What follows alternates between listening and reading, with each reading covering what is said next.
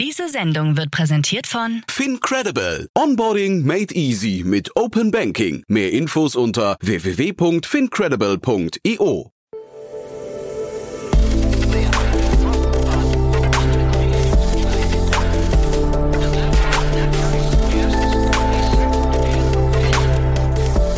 Startup Insider Daily. Herzlich willkommen zu Startup Insider Daily. Mein Name ist Jan Thomas und es gibt ja diese Themen, von denen wusste man gar nicht, dass es sie gibt, bis man zum ersten Mal davon hört. Ich hatte neulich mit Niklas Raberg von Capnemic schon über das Unternehmen gesprochen. Die Rede ist von Qualifies. Ich spreche heute mit David Schneider, dem CEO und Founder von Qualifies. Und das ist wirklich ein sehr, sehr spannendes Unternehmen. Die haben gerade eine 12 Millionen Dollar Finanzierungsrunde abgeschlossen. Man munkelt auf einer sehr, sehr hohen Bewertung. Ob das stimmt, werden wir gleich noch hören. Aber das Unternehmen ist auf jeden Fall im Pharmabereich unterwegs, arbeitet dort mit Daten, mit sogenannten Audit-Daten und hat ich finde, es klingt nach einer richtig krassen Nische äh, gefunden, die scheinbar Probleme auf einzigartige Art und Weise löst und dementsprechend total faszinierend ist, finde ich. Äh, auf jeden Fall kam das jetzt so rüber und ich glaube, die Rundengröße und auch die beteiligten Investoren sprechen eigentlich für sich, ist ein super Cap-Table, jetzt wie gesagt nochmal erweitert in einer neuen Runde. Alles das jetzt aber wie gesagt von David Schneider, CEO und Founder von Qualifies. Werbung. Sei dabei beim HTGF Family Day am 11. und 12. Juni in der Station Berlin. Für zwei Tage voller Inspiration und Business. Tauche ein in ein einzigartiges Netzwerkerlebnis mit bis zu 1500 Teilnehmenden. Erkunde das innovative Seed- und Later-Stage-Portfolio des Hightech Gründerfonds. Lass dich vom vielseitigen Programm inspirieren und knüpfe wertvolle Kontakte. Sichere dir jetzt dein Ticket. Mehr Informationen findest du unter www.family-day-htgf startup.de. Startup Insider Daily. Interview. Super, ja, ich freue mich. David Schneider ist hier, CEO und Founder von Qualifies. Hallo David. Hallo, vielen Dank, dass ich hier sein kann. Ja, cool, dass wir sprechen und erstmal Glückwunsch. Äh, starke Runde. Ja, danke schön. Im aktuellen Marktumfeld ist das sicherlich äh, ein gutes Signal. Ähm, aber der Pharmaindustrie geht's ja bekanntlich normalerweise auch, äh, die ist immer etwas krisenresistenter und das hat uns natürlich auch etwas geholfen.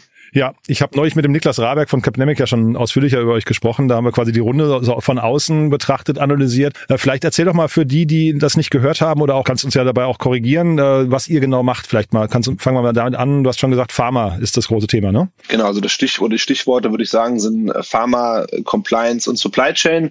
Im Endeffekt, was wir heute tun, ist, wir helfen der pharmazeutischen Industrie, also den klassischen Arzneimittelherstellern, äh, Beispiel ja, Stada, Bayer, Novartis, um ein paar Beispiele zu nennen, an Firmen, wir helfen denen im Endeffekt compliant zu sein, ja, und das ist wichtig, weil wenn du als Arzneimittelhersteller ein Arzneimittel vertreiben möchtest, als Beispiel in Europa oder in den USA das zulassen möchtest, dann musst du bei der Behörde nachweisen, dass die gesamte Lieferkette zur Herstellung des Medikaments sauber ist.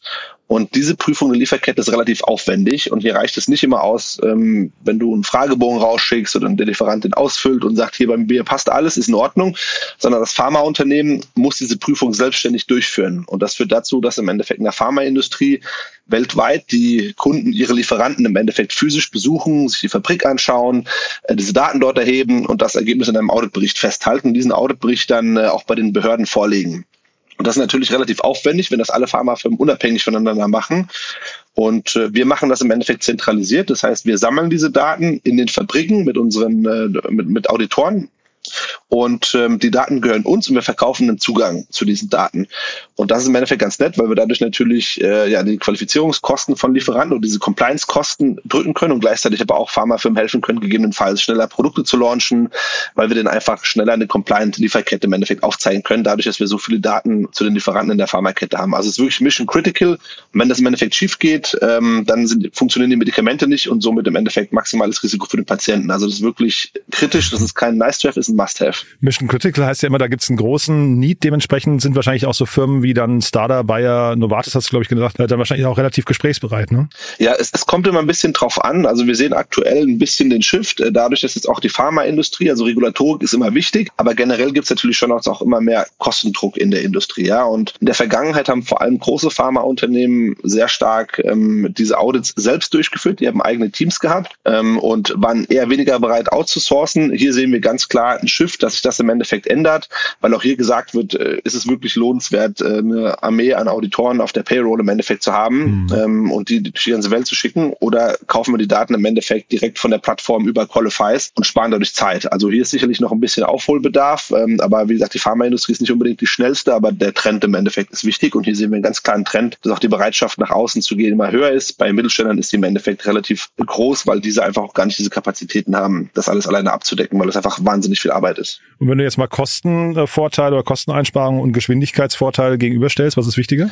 Ähm, es kommt immer ein bisschen drauf an, wen man im Endeffekt fragt. Äh, bei, bei den Pharmaunternehmen, ich würde sagen, im Endeffekt, also was halt wahnsinnig wichtig ist, ist erstmal die Qualität der Daten sozusagen. Ja, also man, wenn man jetzt sagt, man kommt mit einem verdammt günstigen Preis im Endeffekt in den Markt rein, dann kann das auch backfeiern, äh, weil die Pharmaindustrie dann sagt, naja, wie, wie gut sind diese Daten denn dann vor Ort auch wirklich erhoben worden? Und das ist im Endeffekt das Aller, Allerwichtigste, ja, weil das Schlimmste, was passieren kann, ist, dass eine Behörde einen Auditbericht rauszieht und sagt, was ist denn das für ein Müll? Ähm, und äh, dieser Auditbericht gilt nicht, der Lieferant ist nicht compliant. Wenn der Lieferant nicht compliant ist, ähm, verlierst du sofort die Zulassung für dieses Medikament.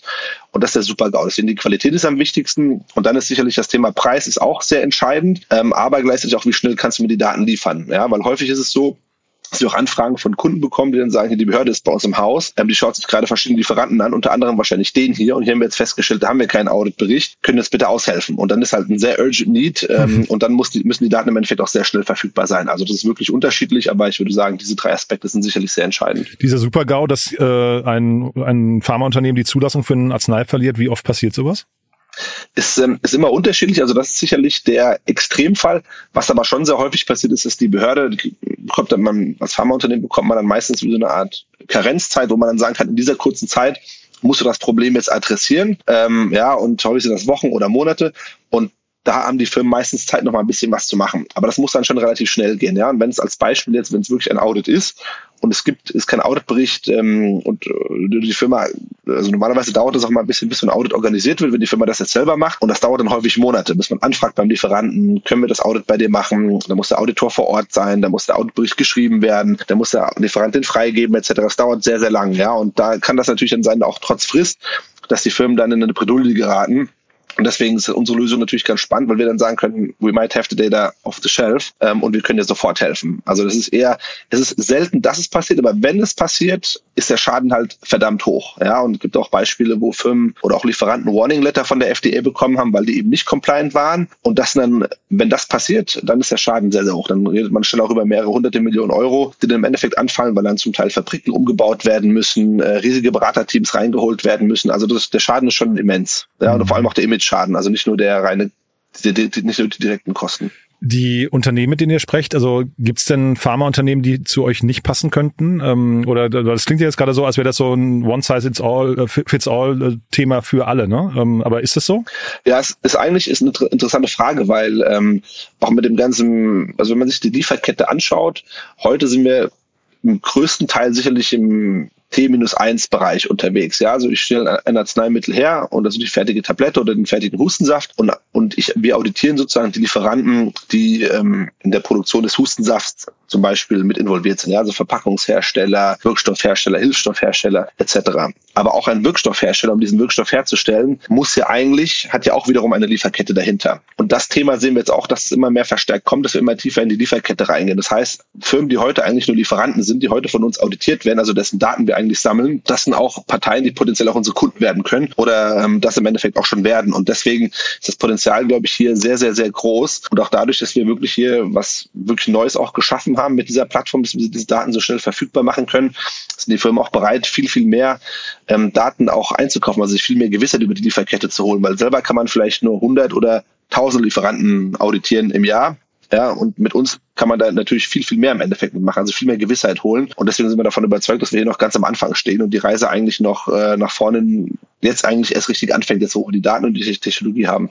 Ähm, ich finde es spannend, weil du sagst Daten. Äh, lass uns mal vielleicht über die über die Plattform sprechen, weil also jetzt Geschäftsmodell verstanden, Markt verstanden und so weiter und so fort. Aber äh, ihr braucht ja hinterher, ähm, ich weiß nicht, verlässliche Daten. Das ist ja wahrscheinlich bei euch das A und O. Wie kriegt ihr die? Ja, also im Endeffekt, also was unser Geschäftsmodell basiert eigentlich auf zwei Standbeinen. Das eine sind die Daten, die wir haben und das andere ist die Netzwerkeffekte, die wir im Endeffekt haben. Ja, und die Daten, das sind die Daten, die wir sammeln, sind Auditdaten. Das heißt, Daten von Lieferanten, die wir auditiert haben und die wir dann festhalten und diese Daten gehören uns und da, die können wir natürlich, die haben wir digitalisiert und können da natürlich ganz andere Themen äh, entdecken oder sehen oder erkennen im Vergleich zu Pharmafirmen, die diese Daten selber erheben. Ja, bei den meisten Pharmafirmen weltweit, das landet dann in einem PDF-Bericht, der wird dann im Endeffekt abgelegt. That's it. Und bei uns werden diese Daten aufbereitet und analysiert. Ja, das heißt, wir haben im Endeffekt Panel Data. Wir können gucken, wie entwickelt sich ein Lieferant über die Zeit. Wir können auch schauen, wie entwickelt sich ein Lieferant im Vergleich zu anderen. Wo tauchen normalerweise Probleme auf? Welche Richtlinien werden typischerweise verletzt? Ähm, wie lange brauchen Lieferanten, um diese Themen auch wieder zu beheben?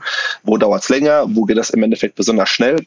Und ich hätte ja schon am Anfang gesagt, die Daten sind für die Qualität der Daten ist essentiell. Und diese Daten werden bei uns durch Auditoren erhoben. Die sind nicht bei uns auf der Payroll, das sind unabhängige Auditoren, die wir auf der ganzen Welt in den jeweiligen Ländern sitzen haben. Ja, als Beispiel, wenn jetzt zum Beispiel ein Starter zu uns kommt und sagt, hier, wir haben einen Lieferanten in Indien, ähm, ich brauche den Auditbericht zu diesem Lieferanten oder ich brauche die Auditdaten zu dem Lieferanten, dann können wir das organisieren und haben jemanden schon direkt vor Ort. Und dieser Auditor muss natürlich einen sehr strikten Qualifizierungsprozess bei uns durchlaufen, wo, wo wir in im Endeffekt unsere Plattform, in die Plattform vorstellen, äh, worauf achten wir, ähm, welche Kriterien muss, muss der Auditor im Endeffekt erfüllen, ähm, was sind Abgabefristen, was sind Budgets, die er einhalten muss bei der Reise etc. Und ähm, am Anfang haben wir da relativ viel Freiraum auch den Auditoren auch gelassen. Inzwischen halt mit der Technologie zentralisieren wir immer mehr Schritte im Endeffekt. Auch der Audit-Vorbereitung, dass wir wirklich im Audit, Auditor im Endeffekt eigentlich nur in die Fabrik reinschicken und die ganze Vorbereitung findet eigentlich bei uns zentral statt, weil dadurch können wir auch die maximale Kontrolle über die Qualität äh, bekommen oder behalten. Mhm. Das klingt jetzt eigentlich nach einem relativ klaren Durchmarsch, ne? Also das klingt jetzt so, als hättet ihr da was äh, tatsächlich so eine kleine Goldmine gefunden. Ist das auch so? Würdest du sagen, ähm, nach vorne raus, du hast ja auch gerade gesagt, die, die Reise hat erst begonnen. Wird das so richtig groß oder was kann jetzt noch schiefgehen? Ja, genau. Ich würde das Goldmine würde ich unterschreiben, das klein nicht. Ähm, ich glaube im Endeffekt, das Potenzial, was wir hier haben, ist wirklich immens, ja, weil das ganze Thema, also erstens Pharma ist eines der riesigen Industrien, das ist auch eine Industrie, wo auch große Investments, die auch große Investments auch gemacht, äh, gewohnt sind, ja, im Endeffekt also Blockbuster zu entwickeln, kosten ja Milliarden und da ist halt Zeit, ist einfach ein riesiger Faktor auch hier drin. Ne? Wenn man schafft, zum Beispiel Medikament paar Wochen oder Monate früher in den Markt zu bringen, kann das umsatztechnisch einen Riesenunterschied im Endeffekt machen, ja. Also erstens das ist eine riesige Industrie, Zweitens, Compliance ist ein Thema, was tendenziell eher strikter wird. Es ist nicht, dass es lockerer wird, sondern die Anforderungen steigen im Endeffekt. Ähm, wenn man sich anschaut, wie die Industrie diese, diese Audit-Prozesse zum Beispiel heute macht, die sind wirklich Pen-and-Paper-based. Also das Thema Digitalisierung hat dort bisher kaum, ähm, kaum stattgefunden im Endeffekt. Die sind wirklich die ersten, die auch diese Daten in der Form auch aufbereitet haben und auch in dieser Menge auch verfügbar haben. Ja, und ich glaube, die Insights, die wir dadurch generieren können, die gibt's eigentlich, die hat kein, keine andere Firma und die kann auch keine andere Firma haben, weil keine andere Firma so viele Lieferanten sieht im Endeffekt wie wir, ja, across the board. Ähm, ich glaube, die Probleme, die wir hiermit lösen können, sind wirklich, ähm, wir werden noch ganz viele weitere Probleme halt finden, die wir mit den Daten auch lösen können, weg von dem reinen Auditbericht. Das ist für uns ein Use Case, es wird viele andere Use Cases geben, wir auch hin, wo wir uns weiterhin entwickeln werden, sicherlich bis hin zum Bereich, dass wir auch eine Software anbieten, wo man im Endeffekt die Kunden und Lieferanten zusammen verbindet und die über eine Plattform diese Daten noch austauschen. Also komplett wirklich halt, ja. Also ähm, nicht einfach nur die, die Audit-Daten, sondern den kom kompletten Audit-Prozess. Und äh, deswegen denk, bin ich überzeugt, dass wir hier ganz am Anfang stehen und es gibt wahnsinnig viele Lieferanten. Wir glauben, dass es bis zu 50.000 Lieferanten weltweit gibt. Das sind die, die wir gemappt haben. Vielleicht gibt es sogar noch mehr. Auch auf der Kundenseite gibt es mehrere Zehntausende und also die Pharmaindustrie ist einfach wahnsinnig groß, ja. Und wir sind, wir kratzen wirklich an der Spitze des Eisbergs und wachsen halt sehr, sehr schnell innerhalb eines Verticals, eines Industrieverticals. Mehrere 10.000 Kunden, wo steht ihr heute? Heute stehen wir bei ungefähr knapp 1.000 Kunden bisher. Okay. Spannend, ja. Was äh, und sag mal, du hast ja jetzt schon ein paar große Namen genannt, wie Bayer und Novartis. Ähm, wie, wie laufen die Gespräche mit denen ab? Äh, reißen die euch das aus der Hand oder ist es eher so die Zögerlichkeit, die man äh, Startups gegenüber typischerweise hat bei Großunternehmen?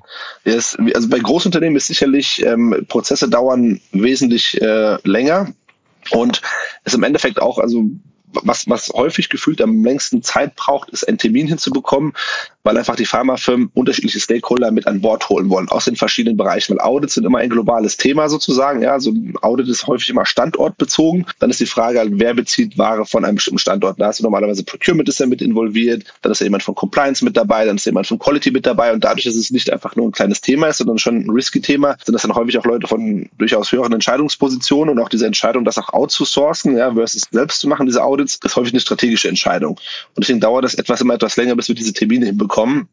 Und häufig kommt das dann, also häufig bei großen Firmen kommt, ähm, ist, ist das Einfallstor gar nicht, dass wir selber proaktiv auf diese Firmen zugehen und sagen, wir wollen mit euch sprechen, das machen wir auch. Was häufig passiert ist, wenn wir erstmal einen Lieferanten auditiert haben, dass der Lieferant von seinen Kunden kontaktiert wird, die ihn wiederum auditieren wollen, typischerweise auch Big Pharma. Und dann sagt der Lieferant, ist zwar schön, dass du kommen willst, aber ich mag keine Audits, ich hasse Audits, ja, ähm, aber Qualifies hat uns auditiert, du kannst die Daten bei Qualifies kaufen. Geh doch mal zu Qualifies. Und dann kommt der Lieferant zu uns, äh, sorry, der Kunde zu uns und ähm, wir machen ihm dann ein Angebot, zu welchem Preis er diese Daten im Endeffekt erwerben kann. Und so gewinnen wir dann häufiger die großen Kunden. Also auch da ist eher, weil, der, weil das große Unternehmen erstmal alleine nicht weiterkommt und der Lieferant auch abblockt ähm, und dann kommen die Kunden im Endeffekt zu uns. Und das haben wir für uns als Strategie auch entwickelt, um vor allem auch Big Pharma zu akquirieren es fängt meistens an mit einem, ja, mit einem Problem, weil, der, weil Big Pharma nicht weiterkommt und dann merken sie eigentlich, wie gut der Service ist, wie gut die Qualität auch ist, wie groß das Angebot ist, was wir haben. Und dann steigern wir sozusagen den Basket Size mit diesen Firmen. Mhm. Wir sprechen ja jetzt vor dem Hintergrund einer Finanzierungsrunde. Du hast vorhin schon gesagt, aktuelles Marktumfeld ist nicht ganz so ideal. Trotzdem die Runde sehr, sehr stattlich, ne? 12 Millionen Euro, äh, 12 Millionen Dollar, ähm, ich glaube auf eine 100 Millionen Dollar Bewertung, ne? Ja, die Zahl hat auf jeden Fall äh, Bloomberg reported. Ähm, die okay. haben wir nicht rausgegeben, deswegen werde ich okay. das auch nicht kommentieren. Ah, verstehe. Okay, du wusste gar nicht, dass es nicht offiziell war. Aber äh, sag mal, die 12 Millionen stimmen aber, oder stimmt die auch nicht? Oder, oder habt ihr die Doch, auch nicht? Die stimmen. Die stimmen, ne? Ich habe auch nicht gesagt, dass die 100 nicht stimmen, aber ich sag, die, haben, die kamen nicht von uns. Ja, nee, ich wollte nur sagen, da, da steckt ja auch schon viel Fantasie drin. Also jetzt mal unabhängig davon, ob es jetzt wirklich 100 sind oder nicht, aber man sieht, ähm, ihr, ihr äh, habt da schon auch wirklich einen krassen Meilenstein erreicht. Wie war die, wie waren die Investorengespräche? haben Spaß gemacht. ähm, also, okay. also, also gut, also natürlich nicht alle, ja, es war natürlich, ich glaube im Endeffekt, das ist, und ich glaube, jeder Gründer weiß das, ähm, Fundraising, man muss einfach, man muss einfach daran gewöhnen, dass man auch mal wieder Nackenschläge im Endeffekt auch einsteckt. Ähm, was ich immer versucht habe, ist Learnings aus diesem Fundraise auch zu ziehen. Ja, also wenn auch, natürlich haben auch viele auch abgesagt oder halt andere Bewertungsvorstellungen gehabt und da muss man einfach halt verstehen, was, was stört ihr denn genau? Also warum ist eine Bewertung zum Beispiel nicht gerechtfertigt? Was stört denn im Geschäftsmodell? Das sind eigentlich halt schon äh, Fragen, glaube ich, die man sich als Gründer, da kann man natürlich sagen, arrogant, ja, you don't get it, ja, oder man sagt, ich versuche halt wirklich drüber nachzudenken, do they have a point? Und ich glaube, in vielen Bereichen haben wir schon auch einige Themen auch mitgenommen, auch Learnings aus dem Fundraising mitgenommen, die wahnsinnig wertvoll waren, die wir durchaus auch in der Firmenstrategie halt auch mit berücksichtigt haben, weil ich glaube, fast alle Startups ähm, optimieren sicherlich zum Teil auch einfach auf eine große Firma im Endeffekt aufzubauen. Und das ist auch eine Frage der Bewertung. Dann, ne, und die Bewertung hängt immer von vielen verschiedenen Faktoren im Endeffekt ab. Und da gibt es bestimmte Dinge, die man tun kann, um die Bewertung auch zu steigern. Ich glaube, das sind schon Feedbackpunkte, auf die man hören kann, wo man, wo ganz klar die Message auch ist, wenn ihr diese Themen erreicht habt, dann können wir im Endeffekt erneut sprechen. Und deswegen, das war für uns ein super gutes Learning. Aber ansonsten haben wir trotzdem halt auch Angebote gehabt von, von Investoren und auch Partner, die wir wirklich wollten, wo wir ein super Gefühl auch haben, wo wir glauben, dass uns auch auf den verschiedenen Bereichen helfen können, sei es Marktzugang, ähm, ja, oder halt auch generell größere Portfoliofirmen, ähm, im, im Pharma-Bereich. Also deswegen, wir sind wahnsinnig happy mit der Runde und da waren wir auch natürlich mit den Bestandsinvestoren auch, äh, auch hier ähm, wirklich war einfach ein super Prozess, hat einfach Spaß gemacht, auch wenn es natürlich immer wieder die ein oder anderen Nackenschläge gab, ja.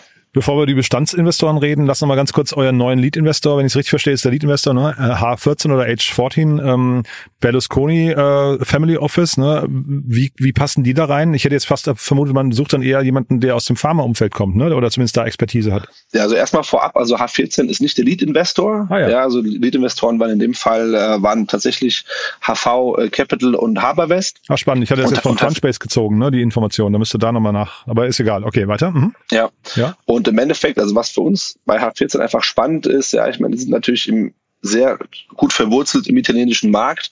Und der italienische Markt ist aus Pharmasicht in Europa eines der Top-Märkte. Ja, und im Endeffekt hier geht es auch einfach darum, wirklich diesen Zugang zu den Pharmafirmen zu bekommen. Mhm. Und ähm, da glauben wir, dass das H14 sehr hilfreich sein wird. Es sind ja auch bei vielen anderen, äh, auch deutschen Startups, zum Teil auch, auch Unicorns mit investiert. Auch wahnsinnig professionelles Team. Ähm, ich bin ja selber auch halber Italiener, also halber Sizilianer. Ja, das heißt, ja. da gibt im Endeffekt auch den Connect. Und deswegen ähm, haben wir auch kennengelernt, auch in Mailand und deswegen hat hat geklickt und der Value ist, glaube ich, sehr klar, eine sehr klare Value Proposition, die die mitbringen und deswegen war das für uns auch ein super Fit. Ja. ja, hatten wir äh, auch hier besprochen. Ne? Ich glaube, Sender war äh, noch eins und dann Forto genau. und Trade Republic und so. Also die, und, und auch Sorare, das fand ich ganz spannend. Ne? Da sind sie auch mit drin. Ähm, also schon, sag mal, gu guter, ein guter Pick finde ich bei den bei den Investments. Das sieht man. Ähm, lass mal die äh, Bestandsinvestoren. Ihr habt ja sehr früh einen sehr starken Cap Table aufgebaut. Ne? Ähm, mit Cherry Ventures, äh, APX hatte ich gesehen, Rheingau Founders, H3 Capital hast du gerade genannt, Coparion, äh, Mario Götze noch. Ne? Ähm, wer von denen hat welche Rolle? Kann man das sagen jetzt zurückblickend? Das ist ja auch nochmal spannend. Euch euch gibt's seit 2017. Ähm, Gab es da welche, die durch bestimmte, ich weiß nicht, die sich bestimmt an, durch bestimmte Art und Weise hervorgetan haben?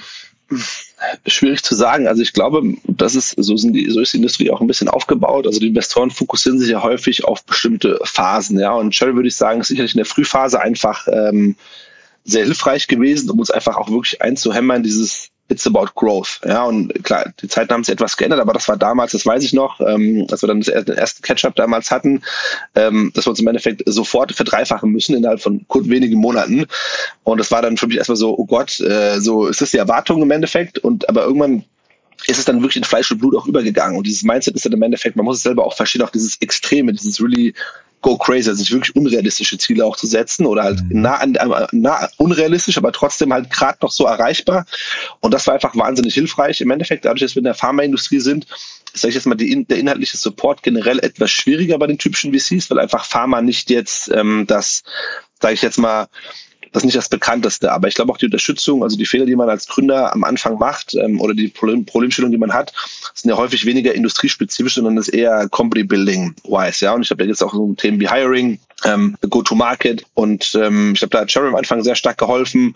Und später kam man in der Tat auch im Endeffekt HV, da auch ging es auch viel darum, wie professionalisiert man eigentlich, ähm, how big continuously can this get, ja, wir haben jetzt auch im Fundraising auch jetzt festgestellt, auch ähm, wenn man mit auch mit, mit Series B Investoren auch spricht, da ist auch die Frage noch, ne, wie sieht eigentlich ein Exit aus, da reicht es nicht einfach nur sehr schnell zu wachsen, sondern da schaut man dann zurück, how big can it get, was sind im Endeffekt potenzielle Käufer?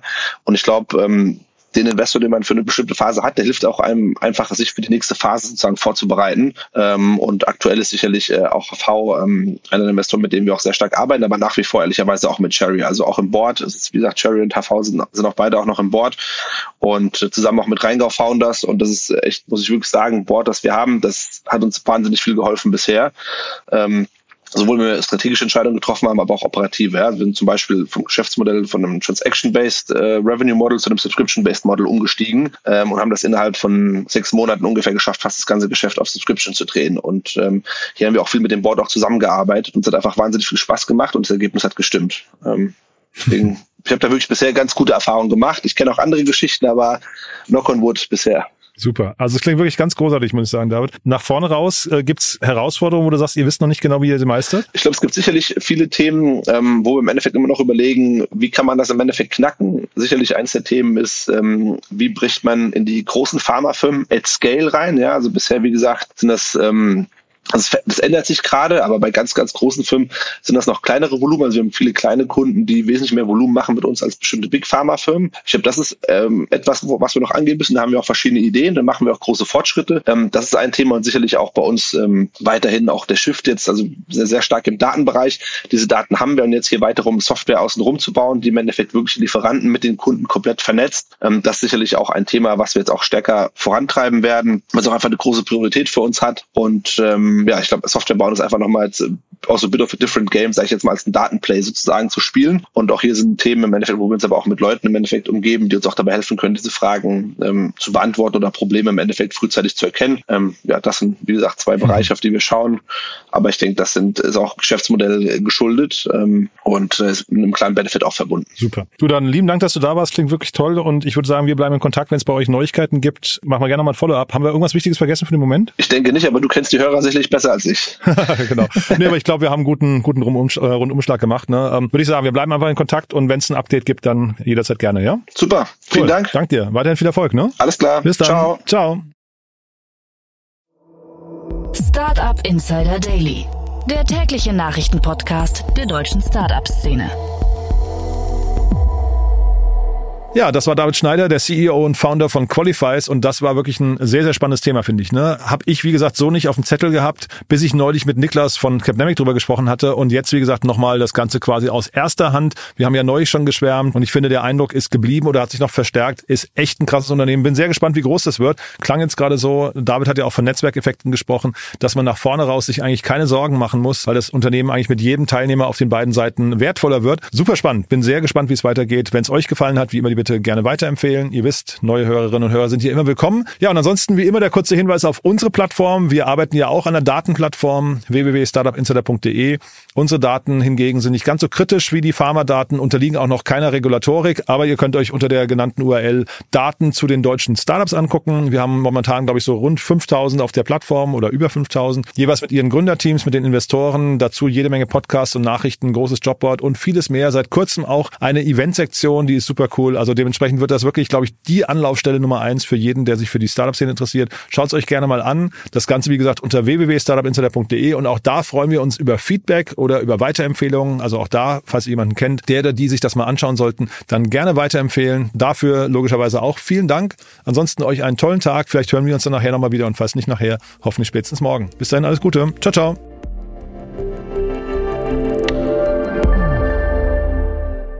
Diese Sendung wurde präsentiert von Fincredible. Onboarding made easy mit Open Banking. Mehr Infos unter www.fincredible.io.